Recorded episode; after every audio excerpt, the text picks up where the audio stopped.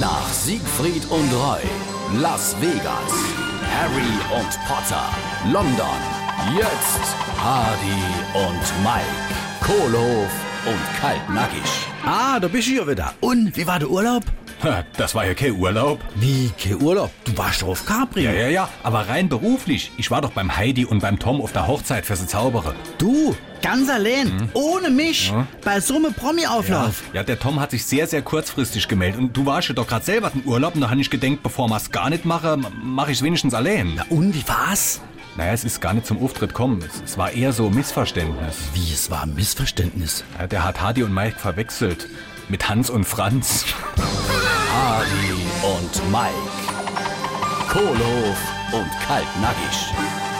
Gibt's auch als SR3 Podcast.